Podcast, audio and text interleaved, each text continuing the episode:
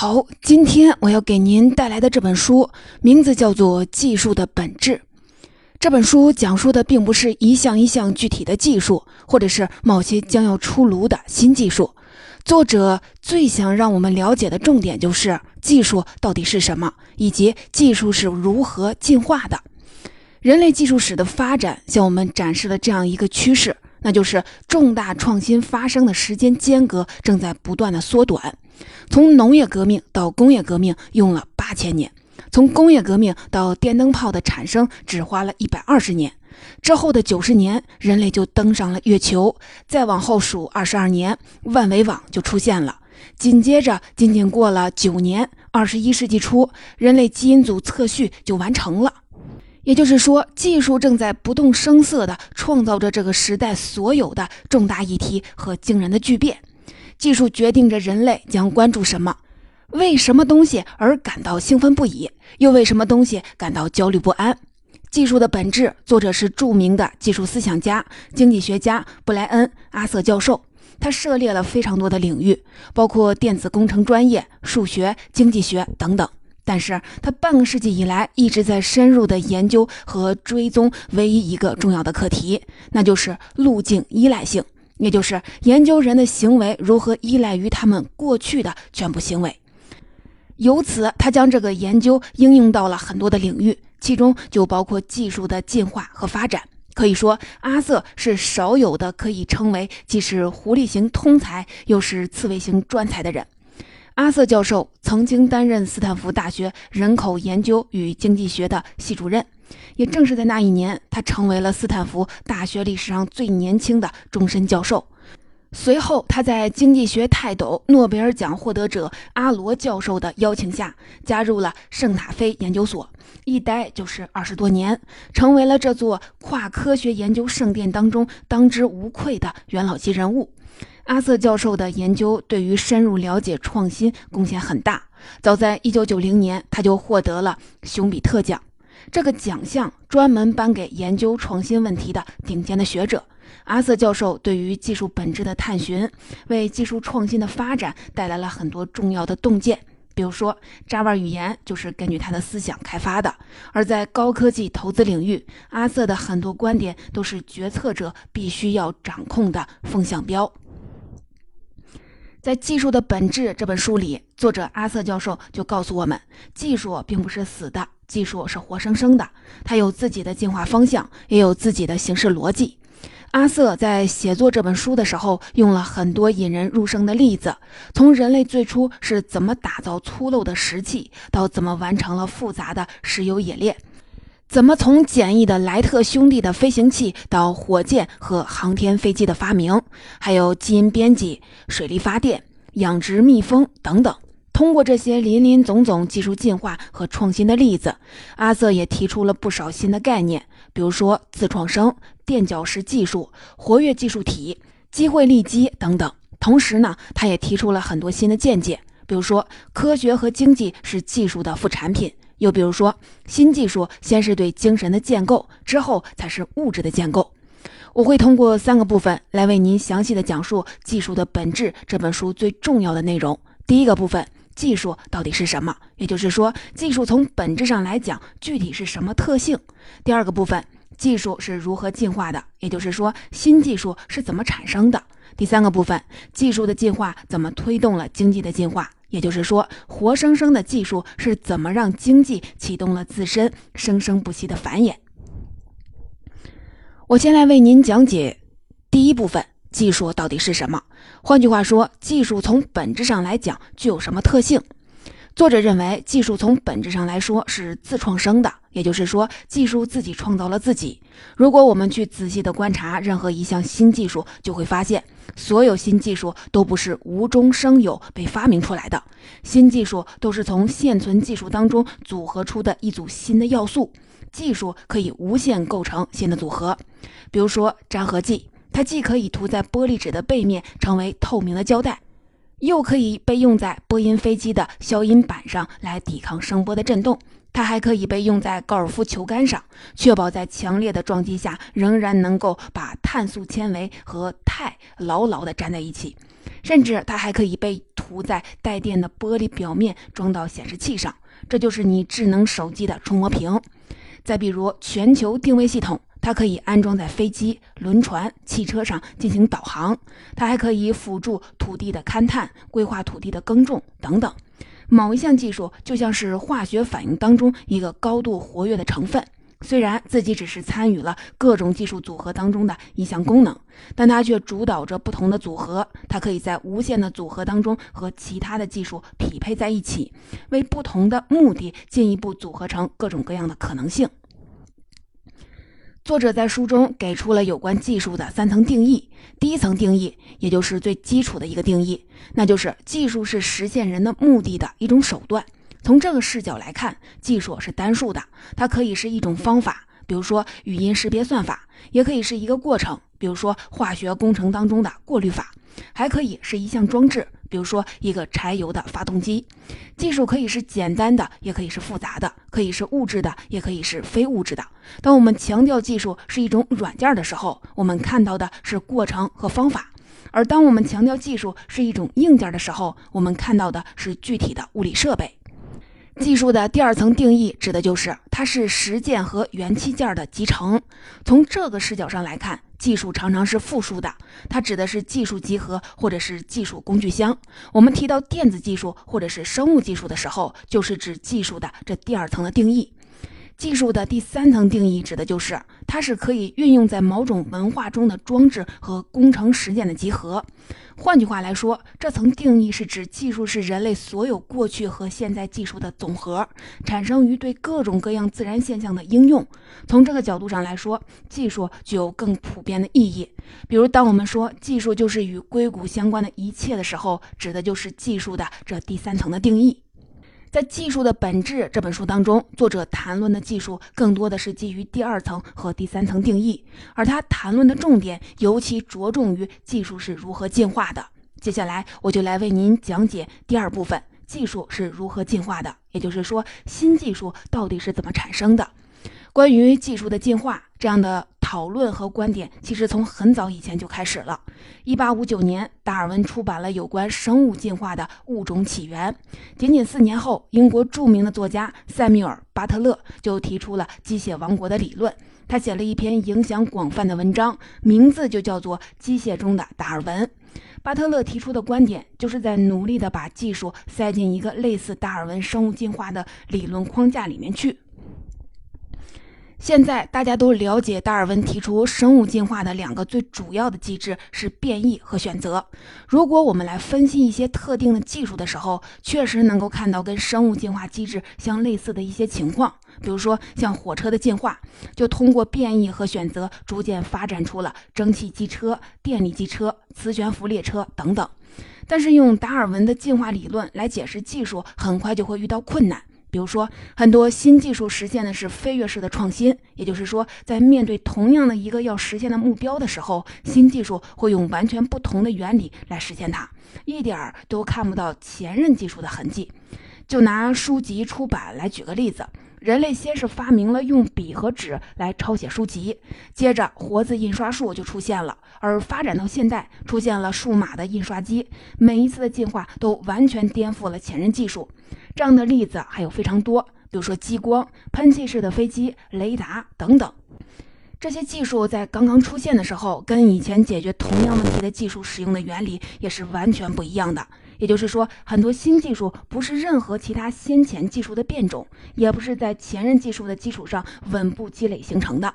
这些情况用变异和选择的机制完全是解释不通。所以啊，如果想要解释这种完全颠覆的新技术是怎么来的，那么就一定存在一套其他的新理论。作者认为，技术进化的机制就是组合进化。最初很简单的技术，通过组合成一个一个的技术模块，发展出了越来越多的复杂技术形式。如果把进化机制拟人化的话，它更像是一个喜欢捣鼓小玩意儿的人，而不是一个天才的发明家。这个人并不是在从无到有的发明出一些东西，而是把现有的一些部件进行连接组合，推陈出新，制造出了一个新的东西。比如说，古腾堡所发明的印刷机就是一个经典的技术组合的进化，它更像啊是一种拼装，而不是无中生有的全新突破。在印刷机这项独立发明出现之前，已经具备了很多的关键元素，比如说活字印刷术是在公元四世纪由毕生发明的，又比如说螺旋压榨技术，最初它是用于葡萄酒压榨机的，还有油墨和纸张的生产技术，这些也都被发明出来了。另外，古腾堡还曾经做过金匠，凭借着对这一行的了解，他又对活字印刷系统进行了一些改进。所以啊，古腾堡发明印刷机并不是突如其来的一种全新的技术，而是把各个不同领域的现存的成熟技术拼装在了一起。这些拼装在一起的技术模块，每一个都可以实现不同的功能，这些功能相互联系，共同服务一个核心的目标。但是啊，随着对技术进化的观察，你很快就会发现，这种模块化的组合不可能是技术进化背后唯一的机制。比如说激光技术。它的用途非常多，在农业生产中，激光可以用在育种、除草、灭虫、检验作物基因等等方面；在日常的生活中，激光唱片、激光录像都是最常见的；在医疗中，激光可以用作钻头、手术刀、焊枪等等；在军事中，激光可以用在坦克、舰艇、飞机等武器装备上，也可以用在雷达和激光制导弹上面。激光的应用如此广泛。但是，当你追溯它的发展进程的时候，你就会发现，它并不是从某些特定的技术，比如说农业中的化学农药、武器当中的弓箭制造、医疗当中的制陶工艺等等这样的技术直接一步一步的进化而来的。所以啊，一定有另外的超出组合进化之外的机制在起着作用。作者认为，这第二个重要的机制就是捕捉现象。它指的是技术能够持续发现新的自然现象，并且带着特定的目的去驾驭这些现象。比如说，瑞士的发明家梅斯特劳注意到了宠物狗身上沾满了带刺的苍耳之后，发明了尼龙塔扣。谷歌的创始人拉里·佩奇和谢尔盖·布林观察到日常检索内容的时候，人们会利用文章之间的交叉引用，从而开发出了谷歌后台的超链接搜索算法。作者用一句话给出了很精辟的概括：技术的本质就是对现象的有目的的编程。举一个例子，高露洁公司曾经被一个难题困扰了几十年。你肯定听说过含氟牙膏，据说可以帮助孩子预防智齿。制造这种牙膏的时候，需要把氟化物的粉末加到牙膏的管里去。可是这道工序啊，常常会把氟化物的粉末弄得是到处都是。高露洁的专家们研究了几十年，都不能有效地解决这个问题。所以啊，他们向社会广泛的求助，提供高额的奖金来悬赏解决方案。最后一位粒子物理学专家提供了一种方法，解决了这个难题。他捕捉到的现象非常的简单，那就是带电的粉尘可以被塑料给吸附。所以啊，他就想办法让氟化物粉末带电，同时把塑料管接地，这样带电的粉末就会自动的进到塑料管里，就不会弄得到处都是了。这个解决方法实在是太简单了，但是却完美的解决了困扰高露洁工程师长达几十年之久的大难题。自然现象是新技术赖以产生的必不可少的源泉。所有的技术，不论是多么简单，或者是多么复杂，实际上都应用了一种或者是几种现象。比如说，你可以想出来一辆卡车应用了什么自然现象吗？实际上，它用到了两个自然现象，一个是化学物质燃烧带来的能量可以转化为动能，这个现象带来了发动机，让卡车可以实现自动推进。另一个是圆的东西啊，滚起来比方的东西啊摩擦力小。这个现象带来了轮子，让卡车更容易移动。如此看来，一辆卡车实质上是一个平台加上了一个车厢，这个平台能够自动的推进，车厢装载人或者是货物，让他们更容易移动。你之前看到的卡车是把两个现象结合在一起的，但是最近某家日本的汽车公司，他们真的把这两个现象分开来进行设计，再组合起来使用，产生了新的创新。你可以看到这种新型的概念车，它分成了平台和车厢两个部分，可以根据需要而随意组合。你可以为平台匹配上不同功能和尺寸的车厢，这样就可以实现更多的装载移动的功能。平台匹配上封闭的带座位的车厢，就成为了一个旅游巴士；平台匹配上一个大翻斗，就变成了一辆工程用车。所以啊，今后你要购买汽车的时候，可以变成分开购买底部的可移动的平台和各种不同功能的车厢。这样的话，你就相当于可以通过不同的组合拥有很多辆不同功能的汽车了。让我来总结一下第二部分：技术进化的机制是组合进化。作者告诉我们，每个技术都是通过对一组固定现象用不同方式进行编程创造出来的。随着时间的推移，新的现象和新的技术会不断的加入进化。也就是说，所有的技术归根到底都来自自然现象，所有的技术最终都是这些现象的奏鸣曲。接下来，让我来为您讲解第三部分：技术的进化怎么推动了经济的进化。也就是说，活生生的技术是怎么让经济启动了自身生生不息的繁衍？作者认为，众多的技术集合在一起，就创造出了我们称之为经济的东西。他把经济定义为一套安排和活动，一个社会借助这套系统来满足所有的需求，构成经济的整套的安排，包括所有的制度和方法以及与之对应的技术。比如说，诊所和外科手术、市场和定价系统、金融系统和监管体系等等，这些安排都是实现人类各种需求的手段。也就是说，经济从技术当中浮现，新技术带来新的解决方案，但同时也会带来新的问题和新的需求。而经济就是技术的一种表达，技术进化会引发经济进化。作者就认为，在理解新技术带动新经济的过程当中，有两个概念非常的重要，一个是重新预定，另一个是标准工程，它们都和创新密切相关。我先来说说什么是重新预定。所谓的预，通常指的是一个范畴，比如说时间的范畴就可以叫做时间预，空间的范畴就可以叫做空间域。那么，同样的道理，我们可以把一组技术组成的工具箱和相应的应用规范叫做这种技术的范畴，也就是技术域。这组技术有共同的能力，捕捉了共同的自然现象，可以实现共同的目标。比如说，无线电工程就是一个域，数字技术也是一个域。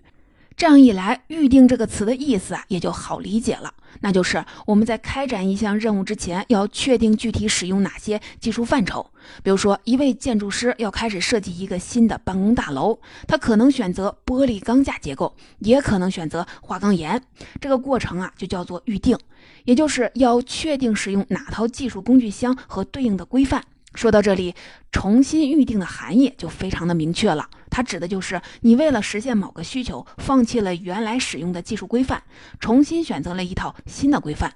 这个过程非常的重要，会产生新的技术，带来颠覆性的改变。甚至我们可以说，重新预定会重新定义一个时代和它的边界。通常，它会是一个伟大创意的诞生，是一次改变世界的创举。比如说，人类运输史的发展就是不断进行重新预定的过程。最开始，人类运输使用的是陆地域，学会开凿运河之后，运输就进入了由驳船、船夫、船闸等构成的运河域。发明了飞机以后，运输就进入了航空域。陆路运输、水路运输和航空运输这三次重新预定，就是对人类运输史的创新。又比如，以前我们听音乐的时候使用的是黑胶唱片，处理信息的方式是模拟；后来我们听音乐用 CD，处理信息的方式是数据的，这也是一次重新的预定。还比如，你可以从这个视角来看待零售。出现互联网之前，日常购物行为发生在线下实体商店；当电子商务时代来临的时候，日常购物行为发生在线上的网络商店。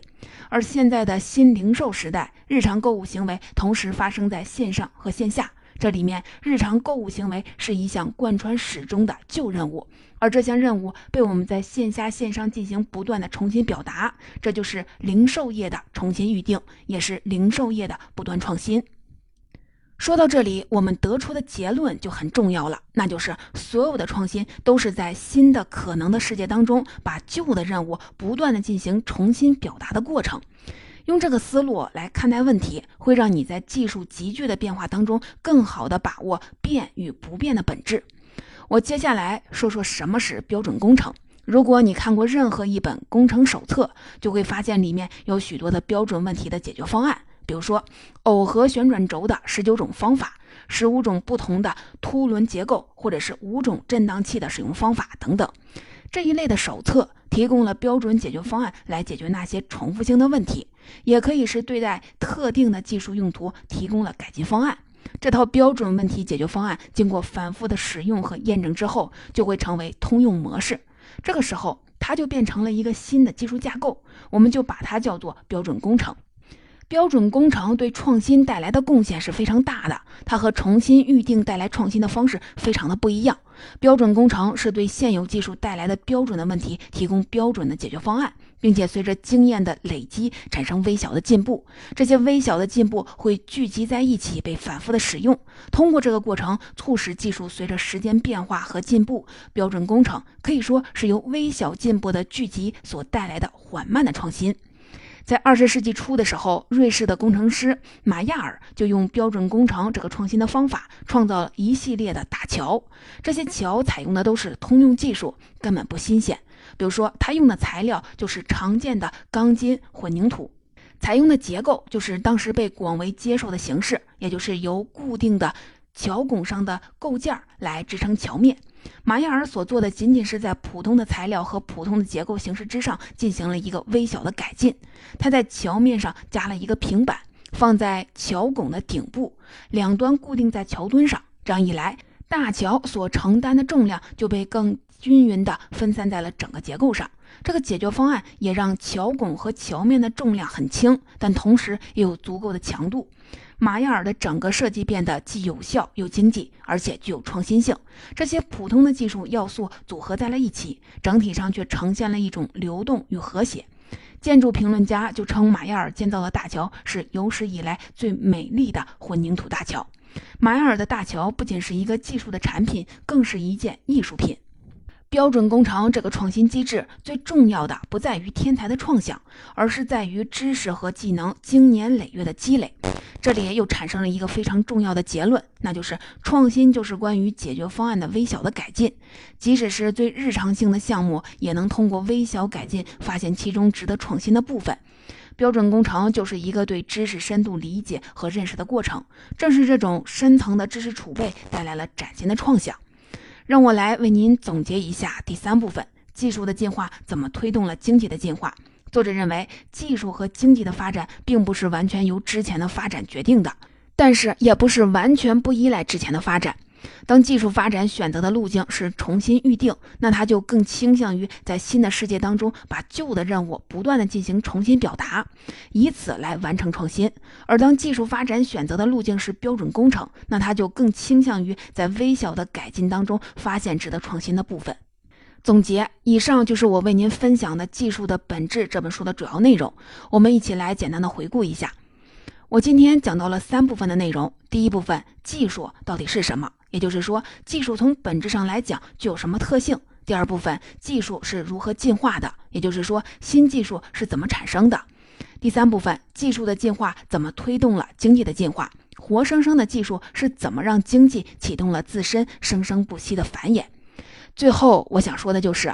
不论你认为技术控制了人类的生活，还是认为技术服务了人类的生活，这两种观点啊都对。没有技术就没有人类，反之，没有人类，技术的存在也就没有意义。人类需要的不只是经济上的舒适，人类更需要挑战，需要意义，需要目的，需要和自然融为一体。如果技术将人类与自然分离，就消弭了人性；如果技术加强了人类和自然的联系，就确立了人性。有一句话说的特别好，我愿意在这里与你分享：佛陀与上帝居住在计算机的电路里，或者周期转动的齿轮当中，就和他们居住在群山之巅，或者是盘坐在莲花上同样舒服。可以说，技术是自然的拓展，是人性的拓展，是更深的宇宙法则的一部分。了解了技术的本质，你才能掌握未来。有一位加拿大自然录音大师。他从小就生活在尼亚加拉大瀑布附近的农庄里，度过了亲近自然、释放天性的童年时光。长大后，他选择了把记录大自然最本真的影像和声音作为一生的事业。自然带给人类的天性和无穷的奥秘，是我们创意的源头，也是我们赖以生存的本源。祝福你能够追随天性，保持本真，获得更深的洞察和源源不断的创意。